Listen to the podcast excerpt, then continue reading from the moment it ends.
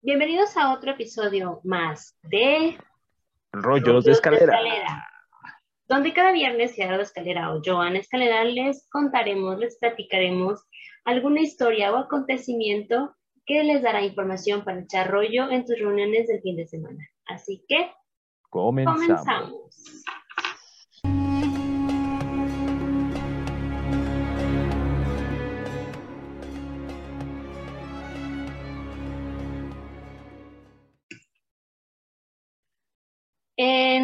En esta temporada de Qué Padres, tenemos a nuestro segundo padre del mes.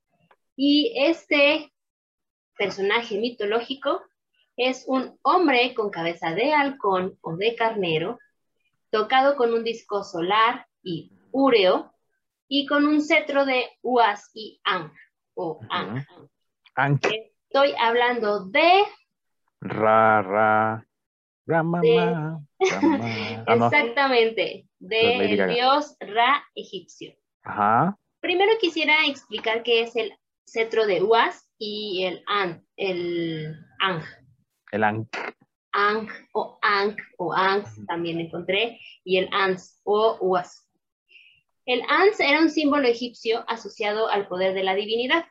Consistía en un palo recto con la base ahorquillada y coronado por una pieza inclinada con la forma de cabeza de una criatura desconocida. Ay, yo le vi como forma como de cabecita de... Em, está como así, ¿no? Ajá, ándale, está así. Como un animal así. Exactamente, ajá. Algo así. Bueno, es, como si tuviera un animal así más bien. Ajá, y es un, cetro largo y termina como en una aberturita así como en... Así. ajá, en U invertida. En origen, este cetro pudo ser un fetiche atribuido eh, del espíritu de un animal venerado, o un simple bastón de pastor, o incluso el miembro de un toro. Ok. Ese es el cetro del Ans Was. El Ang o Ang o Angs en algunas es un jeroglífico egipcio que significa vida. También se denomina como cruz ansada, porque es una cruz con la parte superior en forma de óvalo, lazo, asa o arisa, la famosa cruz egipcia. ¿Ah? Crux ansata en latín es la llave de la vida o la cruz egipcia. Simboliza el poder sobre la vida, el poder de darla, quitarla o de poseerla. Esa, esa mm, cruz egipcia significa todo esto, es la, es la llave de la vida, es la vida, es el poder de darla, quitarla o de poseerla que para quien no las hayan visto, pues es la cruz normal, pero en la parte de arriba tiene como un circulito. Sí, de todas formas voy a poner estos, estos, estas imágenes en los Ajá, show notes. Em, simboliza el poder sobre la vida. Entonces, eh, también era adjudicado exclusivamente a la divinidad. Ok. Aparece únicamente en las manos de las divinidades o en las del faraón. Son estos famosos dos cetros que se ponen eh, cruzados aquí en el pecho como portador del espíritu encarnado del dios Horus y Dios mismo sobre la tierra. Por eso el faraón lo puede cargar, porque se supone que es el portador de esta encarnación de Horus o de Ra, y más bien de Horus y o Ra, y Dios mismo sobre la tierra. Pero, ¿quién era Ra? Ra es el artífice de la creación y de todo lo que se encuentra en la tierra y en los cielos. Ra era el símbolo de la luz solar el dador de vida, así como el responsable del ciclo de la muerte y la resurrección. Durante el reino antiguo fue el dios más poderoso y contó con un clero considerable e influyente. El dios solar, padre de todos los dioses. Por eso es nuestro segundo padre mitológico. Que sería Ra, lo que es Zeus a Grecia, lo que es este, Odín a los nórdicos, exactamente. Y muchos otros más. Y, eh, de hecho en algunas, hay algunos eh, como reportajes o como documentales en donde hacen la comparación de que Ra también es como el símbolo de Jesús en la religión cristiana. O sea, es como ese símbolo, o sea, es como tan importante. ¿Cómo? Como, ajá. No, no, estoy haciendo una comparación, sino en ese tipo de documentales hacen estas comparaciones. Sí, por eso dije, es, lo que a, este... Odín o Zeus, ¿no? Odín o Zeus, ajá, sí, exactamente. Eh, al principio de este reino antiguo, Ra era solo una deidad solar más. Pero hacia 2400 antes de nuestra era se convirtió en el dios oficial de los faraones, que se consideraban sus hijos y en ocasiones hasta sus encarnaciones. Por eso decían que yo soy la encarnación de Ra mismo o de Horus, ¿no? Vamos a entender por qué de Horus también. Y que aquí es donde se va a ver mucho esta parte que en Egipto Amon Ra, ¿no? Ah, este, precisamente ese es el punto que voy a tocar, el de Amon Ra. Sí, porque mucho, muchas veces se, dice, ¿no? Es, es Ra. Sí, pero pues también está Amon Ra. Sí, güey, pero una cosa es Ra y otra cosa es Amon Ra. Mm, exactamente. Porque durante la dinastía 5 eh, ya se consideraba como, bueno, dinastía quinta. Cinco, o sea, sí. se consideró como deidad nacional y se le vinculó al dios tebano Amón para convertirse en Amón Ra. O sea, este eh, dios tebano, Amón, era un dios completamente diferente a Ra. Bueno, no completamente diferente, pero sí eran dos diferentes y se unieron. Eh, una leyenda recogida en el papiro Westcar hace de Ra el padre de los primeros reyes de la dinastía quinta. el sol habría encarnado en el rey para fecundar a Radier, Radiedet, madre de los trillizos Nusara, Sahura y Neferir Kara. Radiedet, quien introdujo en el protocolo real el título de el hijo de Ra, y los monarcas dejaron de ser idénticos al sol y convertirse en hijos de este. Es a partir de la dinastía quinta, que empiezan a adquirir esta deidad como forma de soy el hijo de, soy su reencarnación, y además eh, lo juntaron junto con Amón, que era un tebano. Durante el periodo de Amarna, el faraón Akenatón suprimió el culto de Ra en favor de una sola deidad solar, Atón, el disco solar deidificado. Pero tras la muerte de Akenatón, se restauró su culto. Que eso es ahí donde se incluye esta parte del solecito que tiene arriba. Ajá, exactamente. Ya, o sea, ya era un disco, ya tenía un disco solar, ya era el dios del disco solar, pero... Pero no tenía y Akenatón dijo, no, en mi temporada no quiero que esté este dios y va a ser Atón el que esté. Eh, el culto de Amon-Ra se ha relacionado en numerosas ocasiones con el de Apolo en Roma por la simbología solar eh, que ambos representan. Eh, la identificación de Amon-Ra con Zeus o con Júpiter también fue reconocida por griegos y romanos mi, dislexia puse griegos, ¿eh? Griegos. Los griegos incluso le dieron el nombre de Diospolis a la ciudad de Zeus, a Tebas. Entonces, eh, era una deidad que no solo era propia de Egipto, sino que también era reconocida en otros. Que de hecho también platicamos un poquito de esto cuando está en el rollo de este. Ay, se me fue el nombre. De Luxor y Karnak. Exacto, hablamos un poco sobre esto precisamente. Y esto eh, viene también porque para él se construyeron precisamente templos solares, obeliscos, esfinges y las grandes pirámides como las que tienes, por ejemplo, en la parte de atrás de ti. Eh, y estas últimas, estas pirámides, son la representación pétrea de los rayos del sol al llegar a la Tierra. O sea, se dice que es como la, la escenificación de los rayos solares cayendo hacia la Tierra. Eh, es un dios que representa el sol del mediodía en su máximo esplendor. En los primeros tiempos era la figura más importante del mundo inferior. Se decía que cada noche viajaba por él, por debajo del de, el mundo inferior, o sea, por el mundo inferior, bajo la forma de Auf-Ra, que es el sol poniente. Recordarás que hablamos un poco de esto en el podcast de Mito de la Creación, ¿no? Hablamos precisamente de todo este camino que recorre por Nut y que cómo pelea con Apophis para volver a renacer eh, o para que vuelva a nacer el sol. Entonces, para viajar por el cielo, precisamente se creía que lo hacía en una barca de oriente a occidente, en un viaje de 24 horas.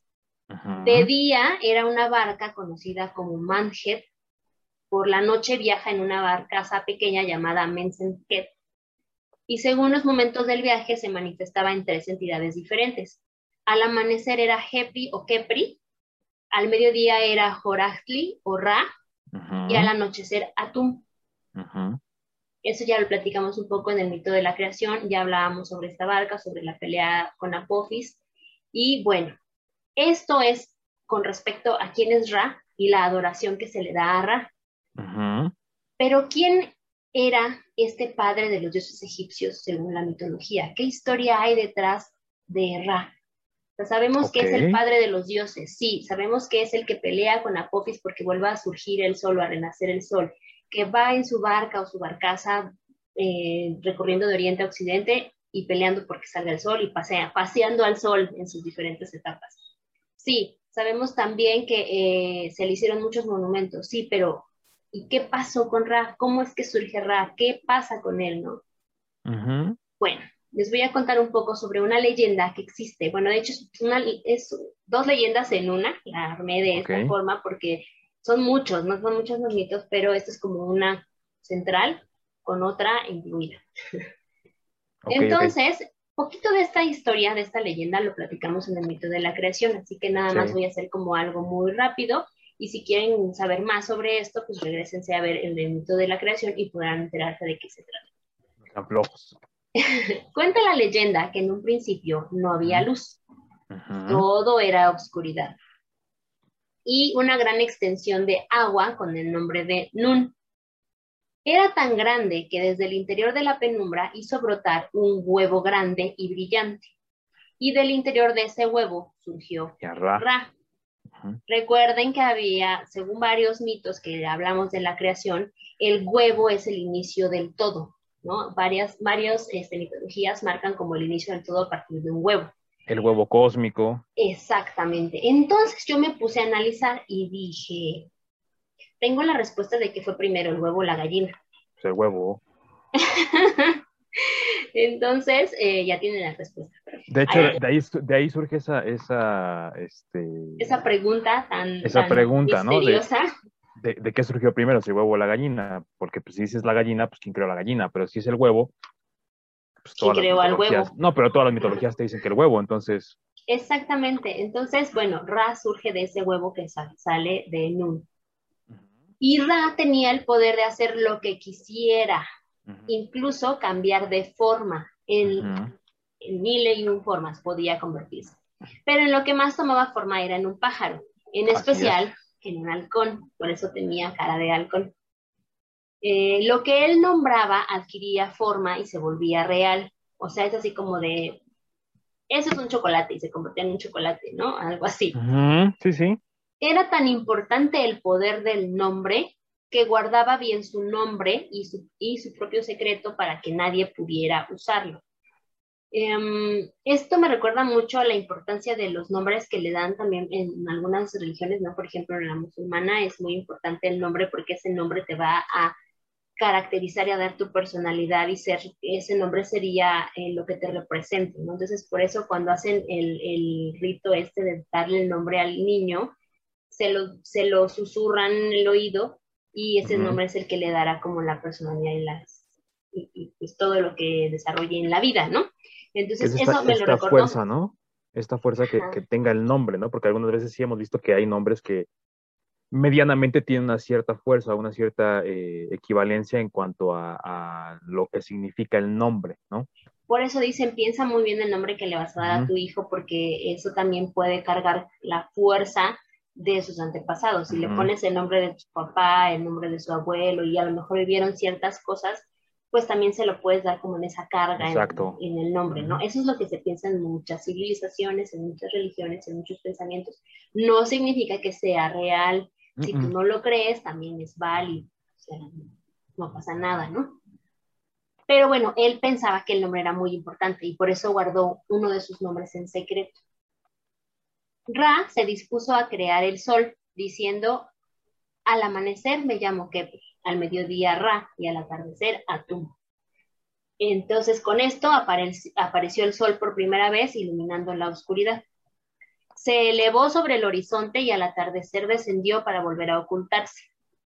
Luego nombró a Shu, los vientos que se congregaron por primera vez y comenzaron a soplar. Ra también nombró a Tefnut y la lluvia se hizo presente con sus gotas. Después nombró a Geb, y con solo nombrarlo se formó la tierra. y para hacerle compañía nombró a Nut y el firmamento se arqueó sobre la tierra. Y la historia sobre Gedinut ya la platicamos, entonces vayan a ver. Mitos de la creación. Cuando quiso coronar Egipto, lo hizo con el río Nilo. Allá, ajá. Nombrando a Happy. Happy. Me ocurrió la canción, ¿no? De Happy. Because I'm happy. y el Nilo comenzó a fluir a través de Egipto, fertilizando su amplio valle. Ra comenzó a nombrar una por una a todas las cosas y poco a poco se fueron haciendo visibles. Tú eres un perro, tú eres una cabra, tú eres un así, ¿no? Empezó a crear. Exactamente. Solo con nombrar. Fíjate qué maravilloso era Ra, que solo nombraba algo y automáticamente ya tomaba la forma. Finalmente les dio nombre a los hombres y mujeres y desde entonces la humanidad pobló a la tierra. Ra podía asumir la forma que quisiera, como ya lo habíamos dicho. Entonces tomó la forma de un hombre y se convirtió en el primer faraón. Ra gobernó Egipto durante miles, miles, miles de años y llevando bienestar y prosperidad a sus habitantes gracias a las maravillosas cosechas y a sus excelentes leyes. Los egipcios solo podían agradecer y ensalzar su nombre porque les había dado mucho, como faraón. Pero, como toda historia, al convertirse en humano, Ra comenzó a envejecer y un buen día los egipcios comenzaron a burlarse de su aspecto senil y dejar de respetarlo y empezar a desobedecerlo, porque pues ya lo veían como de, ah, ya, es el viejito, ¿no? Ya siéntese, señor. Exactamente, entonces empezaron a burlarse de él y a hacer chistes y bromas como ya siéntese, señor, y entonces pues Ra se molestó por esa actitud de los, de los hombres y dijo, ¿qué les pasa? Yo solo les he dado muchas cosas buenas entonces dijo, bueno, voy a convocar a una junta extraordinaria con todos los dioses y llamó a Shu, a Tefnut, a Geb, a Nut y a Nun y les pidió un consejo. Les preguntó qué podía hacer para castigar esa actitud de los hombres. Nun le aconsejó que los destruyera, que eh, pusiera a destruirlos a su hija, la diosa Sekhmet. Y todos los otros dioses le dijeron, bien, hazle.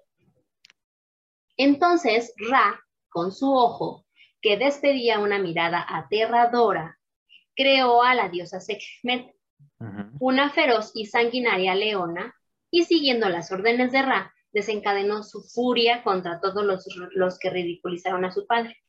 Sembró terror y desesperación en todo Egipto. Y esto me suena a algo que también platicamos en el mito de la creación de la mitología azteca de los cinco soles, en donde uno de los dioses crea un jaguar, o sea, no se convierte en un jaguar, perdón, y se come a los gigantes. ¿Lo recuerdas? Bueno, pues esto es lo mismo que hizo Sekhmet con los hombres. Y, aparte ahí quería hacer yo un, paréntesis en, cuando decías que, que, Ra había sido este, el primer faraón y que tenía, bueno, que reinó miles y miles de años, ¿no? No recuerdo bien ahorita el nombre del papiro, pero hay un papiro que muestra desde Ra hasta más o menos eh, la última época de los emperadores que eran dioses, ¿no? Mm. Y comprenden eh, pues toda la dinastía, ¿no? De todos los dioses que gobernaron en, Egipto, porque eran dioses, no eran, no eran los humanos, eran dioses los que estaban gobernando Egipto. Y es increíble porque si tú haces las cuentas, estaríamos hablando de que Egipto estuvo mucho antes, ¿no? De que lo dataran en, en inclusive hasta la misma tierra, ¿no? O sea, eh, del, del, primer hombre y todo esto. Entonces imagínate nada más la, la, la, calidad del tiempo y tal, ¿no? Que ellos tenían del dominio de un solo emperador, ¿no? En este, digo, de un solo faraón. En este caso, de Ra, ¿no? Pero sí, sí está increíble porque vienen, vienen varios, este, dioses. Como un árbol genealógico, algo así. Es como un, como un tiempo de las dinastías, haz de cuenta. O sea, de Ra, ¿cuánto tiempo estuvo? Este, Osiris, ¿cuánto tiempo estuvo? Y así sucesivamente, ¿no? Pero sí son muchísimos años. O sea, estás hablando de que si, si, si recabaras todo ese tiempo, estarían mucho antes de lo que se cree que se, se data el, el, la civilización egipcia, ¿no? Y de Sekhmet, ahorita me estaba acordando, que muchos dicen que Sekhmet eh, para la mitología eh, egipcia, eh, out of, record, o sea, no, no, este, no oficialmente, ¿no? que sería una de las primeras mujeres vampiro, ¿no? Que existirían en, el mundo. Exactamente. ¿No? Pero bueno, sigue, sigue este derecho. Es una leona, se supone que es una leona. Y es esta parte de comerse a los hombres, pero sí tienes muy, mucha, mucha razón con la parte de que puede ser la primera vampiro, porque aquí viene la historia. Y ahorita regreso un poquito con lo de los jaguares. Eh, los hombres huían a esconderse porque la diosa Sekhmet los perseguía y asesinaba. Todo Egipto estaba teñido de color sangre y era imposible detener la furia de la cruel y sanguinaria Sekhmet. Pero Ra se apiadó de los hombres, o sea, como que dijo, ching, ya me arrepentí. o sea, sí, no fueron todos, ¿no? Tampoco hay que ser mala onda, ¿no? Y decidió detener la matanza. Pensó que ya había, ya, o sea, dije, ya aprendieron.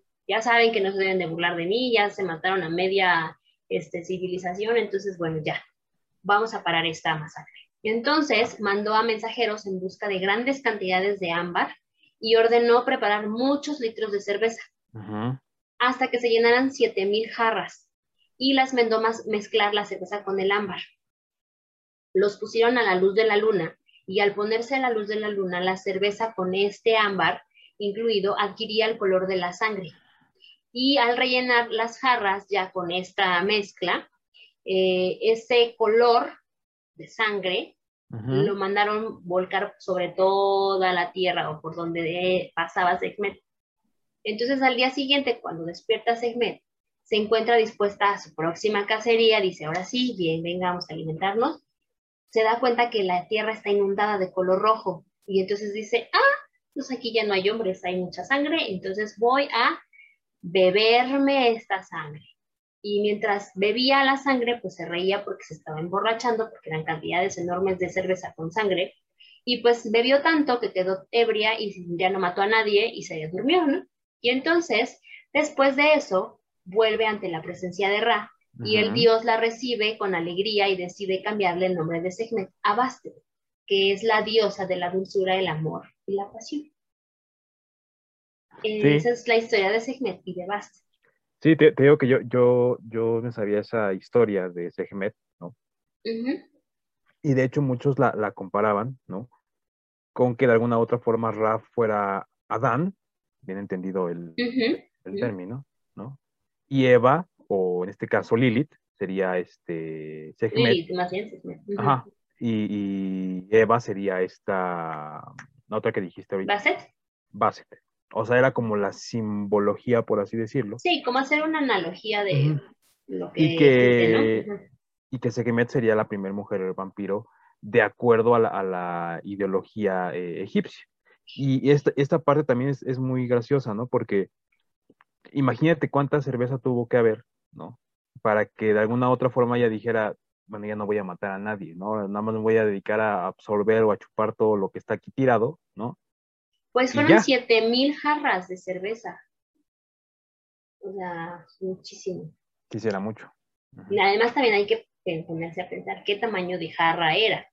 No creo que haya sido una jarra normal como No. la que actualmente tenemos. ¿no? Debe de haber sido una jarra muchísimo más grande y para que cupiera tantos litros de cerveza junto con el ámbar. Ay, perdón, perdón, ya me estoy aquí moviendo. Pues, nada más tiras tú tus cosas. Ajá.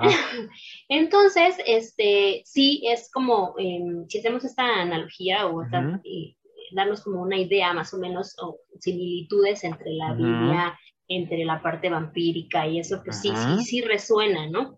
Y también esta parte que me llamó mucho la atención, que tiene mucha similitud con la mitología azteca.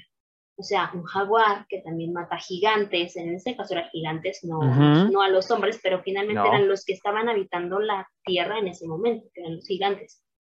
Y que además hay una relación, fíjate, ahorita, ahorita que estaba diciendo eso de los gigantes, hay una relación con los eh, mesopotámicos, que también eh, tenían este, a esta ideología de que una diosa.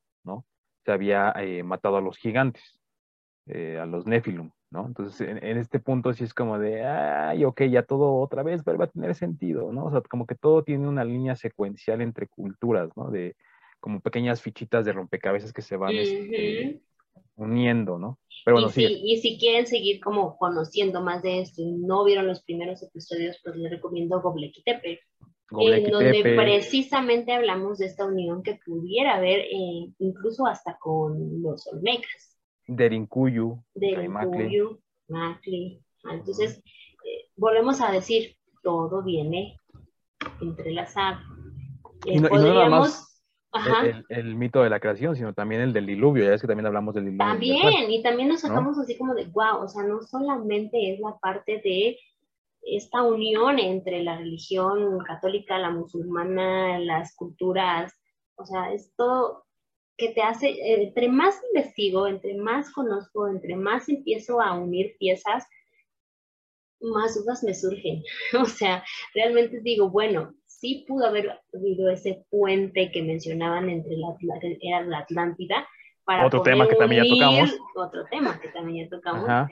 Para unir estas culturas, estas civilizaciones, ¿no? Entonces, ahí ya tienen mucho que ver, si no los han visto, si apenas es este primer, el primer este podcast que ven de nosotros, tienen Atlántida, Goblequitepe, del Cuyu, o sea, hay mucho que ver, mito de la creación, eh, mito de la, del diluvio, entonces, mucho que ver. Que por cierto, nos, quedó, nos faltó una, o habrá a lo mejor una segunda parte, un material especial, no lo sabemos, de precisamente lo de mito de la creación de la parte religiosa que no tocamos. Ah, claro, no, eso, no, lo, no lo platicamos. Bueno, es que más adelante cuando pasemos el año va a haber sorpresas, pero bueno. pero bueno, no me voy a adelantar.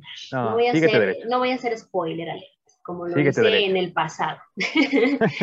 eh, cuando Sekhmet volvió ante la presencia de Raya, como se ha dicho, la convirtió en la diosa Bastet, en la diosa de la dulzura, el amor y la pasión, y tiene una cara de gato. La, la, Sekhmet era una cara de leona y Bastet es la cara de gato. Eh, la humanidad fue redimida y Ra continuó reinando con su este, ancianidad, ¿no? Él seguía ya convirtiéndose cada vez más viejo, más viejo, más viejo. Mientras todo esto pasaba, por allá en otro lugarcito. El dios Geb y Nut se habían unido, ya hablamos de esta parte de la, eh, la cúpula de, de, estrellas y bla, bla, bla, bla, que si quieren verlo lo pueden ver en el mito de la creación. y tuvieron muchos hijos, bueno, varios hijos, em, entre ellos los más famosos, Isis, Osiris, Neftis y Set. Isis era la más sabia de todos ellos. No voy a contar la historia de estos dioses porque eso puede dar para otros rollos. Da para más, ajá. Y aquí lo único que nos interesa platicar es la historia de Ra. Pero Isis tiene algo que ver dentro de la historia de Ra. ¿Y qué es esto? Bueno, Isis era muy sabia. Era la esposa de Osiris. Y conocía todos los secretos del cielo y de la tierra. Es correcto. Pero lo que no conocía era el nombre secreto de Ra porque éste lo había escondido y si alguien lo llegaba a descubrir, entonces iba a reinar la tierra. Entonces Isis dijo, mm, tengo, que, tengo que descubrirlo, tengo que conocerlo y voy a ver cómo le hago. Entonces un día, pues Ra salió a caminar, a dar su paseo matutino, ¿no? Pero pues como ya era muy viejito, caminaba con mucha dificultad, su cuerpo temblaba, todo y sus palabras se escuchaban entrecortadas y como algunos viejitos pues babeaba. Entonces Isis lo comenzó a seguir, así a hurtadillas, escondidas, así como, mm, así foto de Juan Gabriel en el árbol, así. Y eh, cuando vio que cayó una gota de su baba a la tierra, se formó un barro. Ese barro ella lo recogió y modeló una serpiente que colocó en el camino de Ra para que lo mordiera. Cuando lo muerde, el veneno corre por el cuerpo de Ra rapidísimo y le provoca mucho dolor. Pero yo sé que se preguntarán, ¿por qué si es el padre de todo le causa tanto dolor? porque estaba en su forma humana. Y además porque era el padre de todo menos de esa serpiente, porque esa serpiente la hizo Isis. Mm, ok, ajá, Se sentía desconcertado, sentía que un fuego lo quemaba por dentro y no encontraba explicación a lo sucedido. Era lógico, eh, no era algo conocido porque él no creó eso. Claro. Isis corrió a su encuentro y así como quien no quiere la cosa y como que yo no me di cuenta, le preguntó que qué había pasado. Cuando Ra le dice que lo mordió una serpiente que él no había creado, Isis se acercó y con dulzura, y no dudo que con un tono un poco amenazante, pero con dulzura, le dijo al oído, si me dices tu nombre secreto, podré hacer uso de mis poderes mágicos y curarte. Ok. Y ese, es un tono un poco amenazante, pero también con dulzura, ¿no? Dulzura. Y aparte también quieras o no, la, parte del dolor, pues le hizo que tomar esa decisión de lo que vas a decir a continuación. Exactamente. Entonces, Ra, muy inteligentemente, respondió, yo soy el que hizo el cielo y la tierra, el que creó las aguas, los vientos, la oscuridad. Soy el gran creador del río Nilo. Yo soy Kepri por la mañana, Ra al mediodía y Atum al atardecer. Isis le respondió, tú sabes bien, Padre Todopoderoso, que esos nombres son conocidos por todos. Lo que yo necesito es tu nombre secreto. O sea, no te hagas y dímelo. ¿no? No, no, vengo a negociar. Ajá, o sea, muérete si te quieres morir, pero yo te estoy ofreciendo una oportunidad de salvarte, dame tu nombre secreto y todos felices y contentos. Entonces Ra la tomó de la mano y le susurró al oído. Antes que mi nombre pase de mi corazón al tuyo, júrame que no se lo dirás a nadie, salvo al hijo que tendrás, al que llamarás Horus. Ok. Y Horus deberá jurar que el nombre permanecerá en él por siempre. No se lo debe comunicar ni a otros dioses ni a otros hombres. Quizás que le dice el nombre secreto. ¿Cuál es ese nombre secreto? No lo sabemos. porque Horus cumplió su palabra y no se lo dijo a nadie, no se lo dijo ni a dioses ni a hombres. Entonces Isis realizó el juramento y el conocimiento del nombre secreto pasó del corazón de Ra al corazón de Isis. Y por consiguiente de Isis a, Horus cuando tuvo a, su hijo Horus. Claro. Y pues bueno, finalmente cumplió la promesa, ambos cumplieron la promesa. No se sabe el nombre de Ra. Seguimos desconociendo ese nombre por eso no había gobernado Egipto desde entonces. este, Pues sí, y, pues ya finalmente eh, el veneno desapareció de Ra y Ra dejó de reinar Egipto. Empezaron a surgir ya los, los demás faraones, ya subió Osiris, luego de Osiris Horus y luego de Horus, bla, bla, bla, bla, bla, bla, bla, bla, hasta todos los que tú nos comentaste que existían en este, en este documento o en este papiro que tú nos mencionas. Y Encontró Ra un lugar en el cielo, o sea, como que se fue ya de retiro, dijo, ya estoy muy cansado, ya, estaba muy de retiro, yo que tengo que estar sufriendo, estar envejeciendo si yo soy un dios, entonces mejor me voy para el cielo, donde yo puedo pasear en mi barca siguiendo la trayectoria del sol, que ya conocemos la trayectoria del sol y que está de más que la vuelva a repetir. Y de ahí empezaron a toda la estirpe de faraones a gobernar. Y pues bueno, finalmente esa es la historia de Ra. Mira. Y sus dos leyendas. En realidad es que creo que Ra, mm, podríamos decir que incluso son los dioses más conocidos de Egipto, fuera de que a lo mejor no conocemos esa historia, ¿no? La de la balsa es muy conocida. Esa sí, es muy, muy, muy conocida, ¿no? Y de hecho creo que tiene una, relación muy eh, importante, ¿no? E, en este eh, simbolismo, porque el sol en Egipto sí cambia en las tres etapas que menciona, al amanecer, al atardecer y al anochecer, ¿no? Entonces, eh, creo que este, este simbolismo que él, él, hace de que yo voy a cambiar y voy a evolucionar y voy a ser otra persona conforme vaya pasando, va muy de la mano con esto, ¿no? si a lo mejor en, Egipto eh, no existiera este sincretismo de que el sol cambia, etcétera, pues dirían, eh, está loco el viejillo, ¿no? Pero coincidió, ¿no? Y coincidía. Además, habrá que decir que el sol forma, eh, digo, aparte de un, panorama increíble en, Egipto, es, parte primordial de lo que es la arquitectura en, Egipto. Lo platicábamos en Luxor, ¿no? Lo platicábamos inclusive con las pirámides, ¿no? En su momento cuando llegamos a tocar esta parte de cómo es que lo construían, ¿no?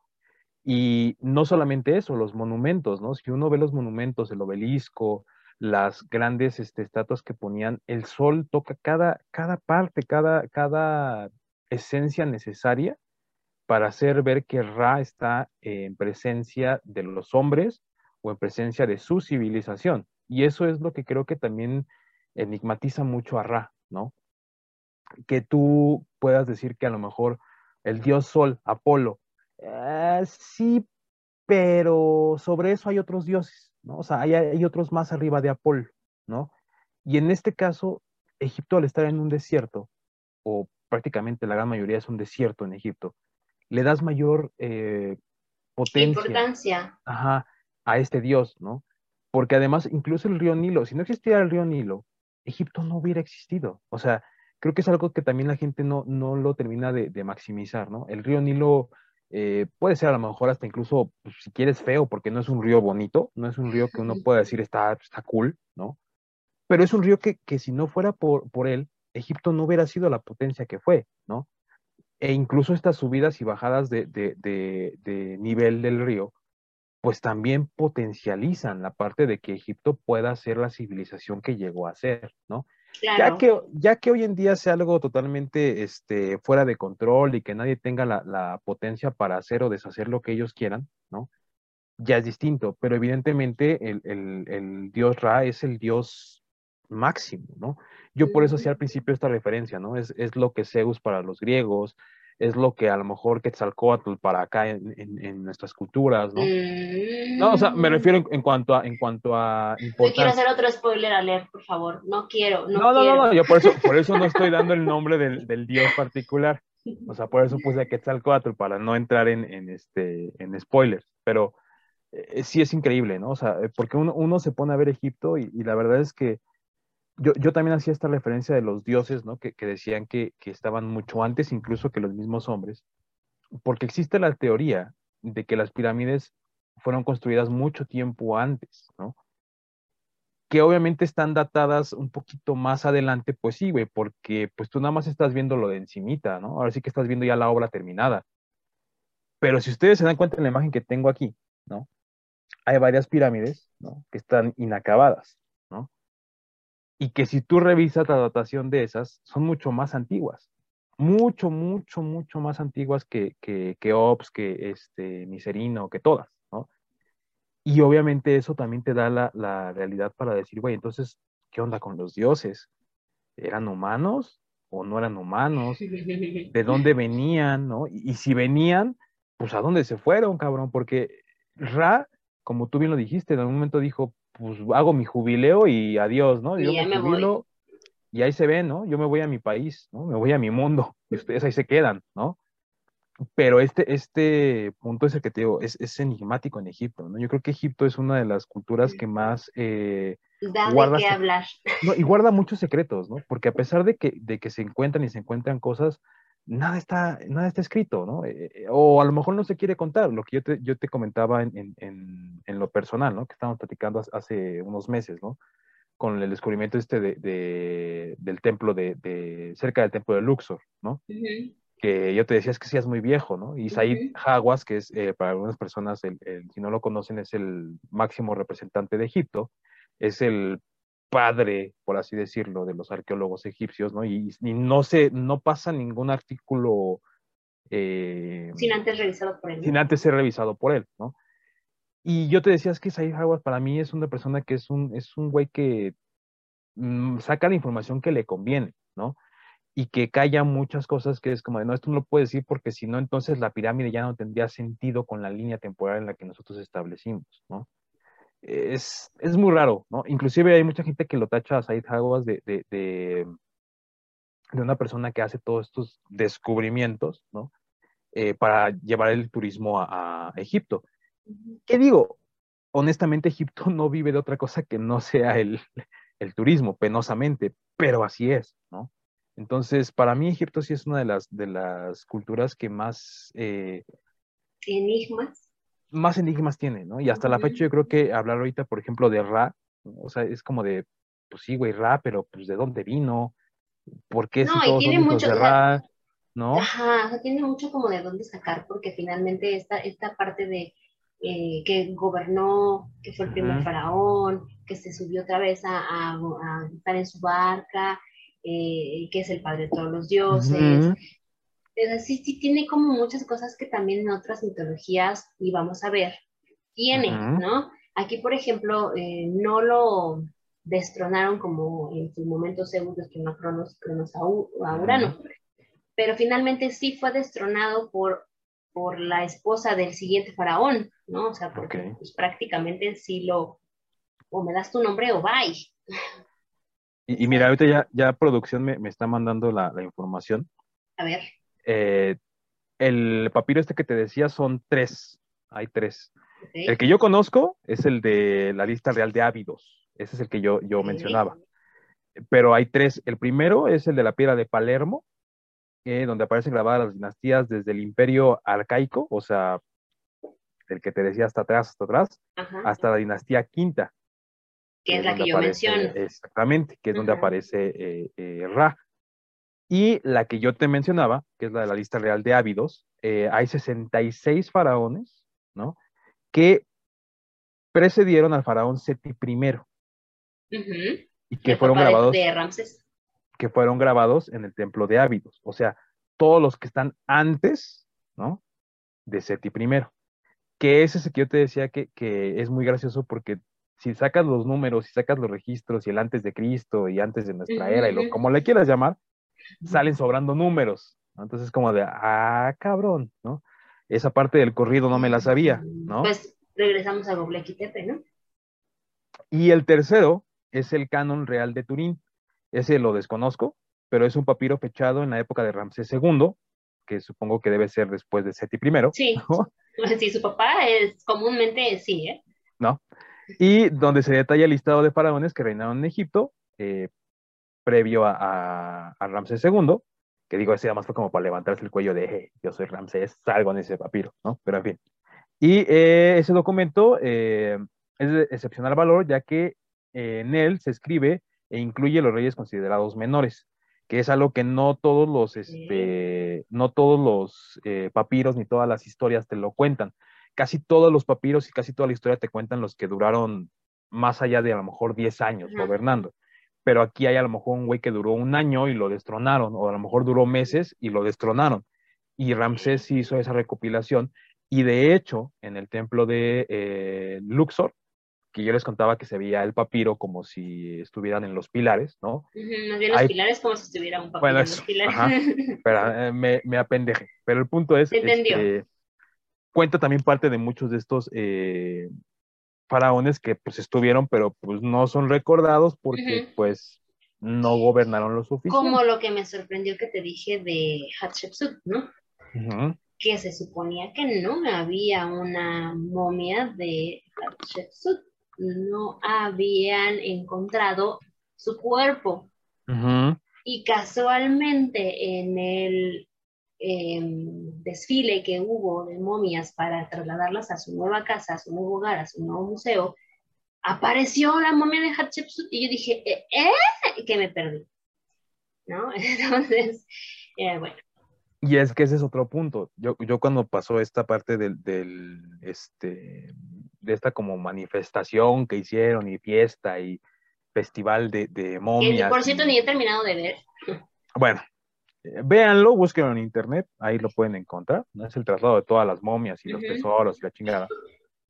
Ah, cabrón, ese no fui yo. Este, yo le comentaba a, Ana, ¿no? Que eh, a mí me parecía algo muy, muy eh, absurdo, pero a la vez muy inteligente, ¿no? Muy astuto por parte de Sai Hawas, ¿no? Porque era, a la par que yo voy a estar haciendo este, este tratado, voy a dar anuncios de cosas que están apareciendo.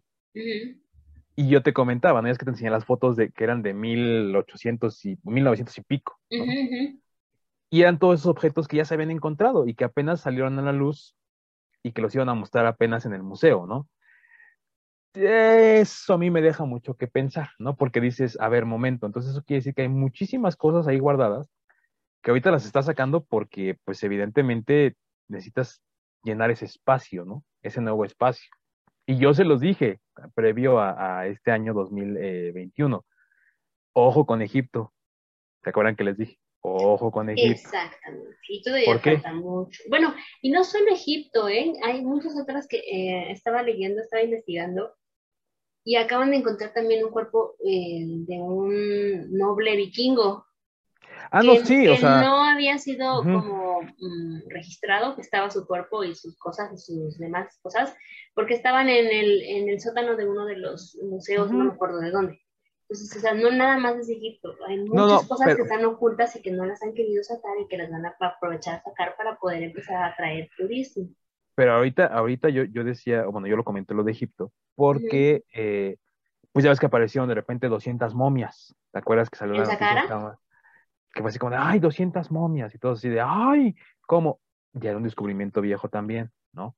Ya las tenían localizadas, nada más que era como de, vamos a esperar y ¡pum! las abrimos, ¿no? Y ese, ese documental de Sakara está muy bueno, quien lo quiera ver y lo pueda ver, tenga la oportunidad, este, lo pueden encontrar en Netflix, sí, todavía está en Netflix. Y precisamente ahí te hacen dudar otra vez, porque eh, hay una parte de los jeroglíficos, no, no les voy a hacer un spoiler alert, pero eh, esos jeroglíficos tú pensabas que era una historia, resulta que es otra historia. Entonces... No, y también te acuerdas que, que yo te mandé una noticia que habían recuperado, creo que un obelisco, no, un... Ay, ¿Cómo se llaman estas cosas cuando son caras y cuerpos? Este... ¿Esfinge?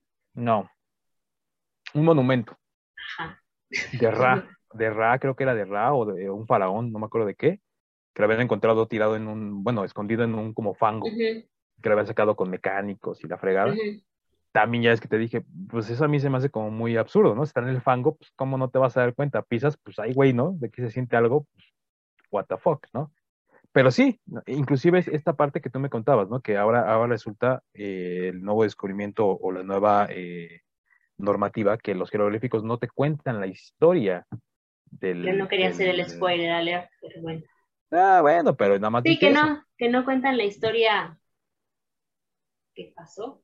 En vida del, del, faraón, ¿no? Sino es lo que se espera que viva el faraón. Entonces, te digo, a mí, a mí en lo particular, Asai Hawas, yo no, no creo mucho en él, no confío mucho en lo que a veces publica. A mí en lo particular me gusta mucho investigar y en cuanto salió esa noticia, ya es que te dije, no, algo no me huele. Celular con muchas imágenes y yo, espera. Algo, algo no me huele bien y no me equivocaba. Yo ya había visto ese, ese este descubrimiento cuando, ah. cuando hicimos lo de Luxor. Entonces, por eso fue que dije, ah, me suena. Y es que te saqué el libro y te dije, mira, aquí está esta madre y las fotos y todo. No, y finalmente yo creo que hay muchos secretos todavía que, que descubrir y esperemos todavía estar vivos para poder descubrirlo. Pues mira, si no, por lo menos estos videos van a perdurar hasta la eternidad. Que alguien los busque, por favor. por favor. y este, pues bueno, eso es la historia de nuestro segundo qué padre, mitología egipcia, Ra, el padre de los dioses egipcios, el dios Sol, eh, ese que viaja todos los días para darnos sol, y lucha contra la serpiente Apophis para regresarnos el sol, según la mitología egipcia. Y, pues bueno, comenten qué les pareció este capítulo, este episodio, qué les parece todo esto que estamos hablando sobre los nuevos descubrimientos, sobre el dios Ra, sobre algunos otros dioses, si quieren saber más sobre otros dioses, si les está gustando esta temporada de qué padres. ¿Algún tema que quieran que toquemos? Algún tema que, este, quieran que toquemos. Y pues bueno, comenten, compartan y algo más. Y ya. y no dejen de creer. Y no dejen, no, más bien... Mm, no, crean todo lo que ven. Eh, curiosear en la, en la vida. No se dejen llevar solo por lo que se dice en un solo lugar, busquen más, investiguen, pregunten, duden. La duda siempre, es buena. Bueno, a veces no, pero... el Vasco Aguirre. Y como dicen, cuando el río suena, es que agua lleva. Es porque cadáveres lleva. Si el río Nilo suena, es porque algo en Egipto suena. es porque hay cocodrilos, básicamente. ah, no, ya me equivoqué. ¿Cómo es? Si el río suena es porque agua lleva, entonces es eh, me entendieron. Bueno, vámonos. Nos vemos en el próximo rollo. No se pierdan los rollitos también. Compartan, eh, coméntenos. Se vienen muchas sorpresas, así que no dejen de sentir. Cuídense. Cuídense y saludos, rolleros.